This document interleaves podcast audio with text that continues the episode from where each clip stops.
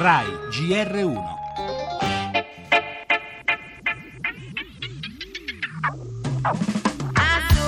Il terzo omicidio di Camorra in poco più di 24 ore viene eseguito a Marigliano, comune a nord La realtà di Ponticelli, quartiere napoletano dove è riesplosa la violenza criminale. Sono morti tre giovani di 21, 24 e 33 anni.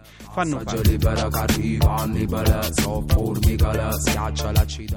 A comandare sono giovani sempre più feroci, armati con armi da guerra perché ereditate dalle organizzazioni della vecchia Camorra. Noi dobbiamo fare stare zitte le pistole ed io ho deciso, l'ho anche eh, detto al Presidente del Consiglio, che adesso a Napoli ci vuole l'esercito. Noi dobbiamo mandare i soldati.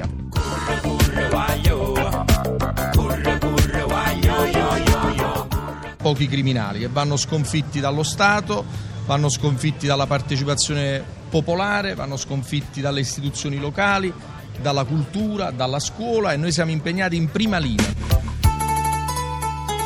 E proprio negli ultimi minuti un'operazione con molti arresti ha stroncato un traffico di droga che da Napoli arrivava a Caserta, quasi una risposta al bisogno di sicurezza dei cittadini del capoluogo campano sconvolto dalla violenza dei nuovi boss.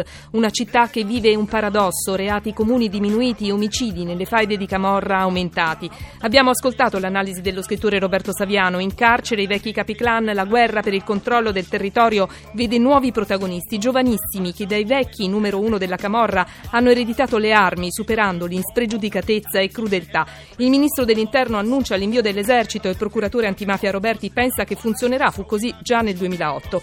Il sindaco De Magistris aveva invocato l'aiuto dello Stato. La guerra alla Camorra deve fare perno sulla lotta al fenomeno dei nuovi, giovani boss che va combattuto anche sul piano sociale. Le altre notizie, primarie a Milano dopo la vittoria di Sala, appello all'unità del candidato sindaco del centro-sinistra, oggi l'incontro Mattarella-Obama a Washington, dossier Libia, terrorismo ed economia, i temi sul tavolo dei capi di Stato, l'omicidio di Giulio Regeni al Cairo, proseguono le indagini, otto giorni di buio, dalla scomparsa al ritrovamento del corpo del giovane. Parleremo anche di un feroce traffico di bambini in Nigeria, oggi poi la giornata mondiale dell'epilessia, spettacolo, tutto pronto a Sanremo, da domani prende il via la 66esima edizione del festival. Sport, campionato di calcio, nulla cambiato in vetta alla classifica. Il Super Bowl americano.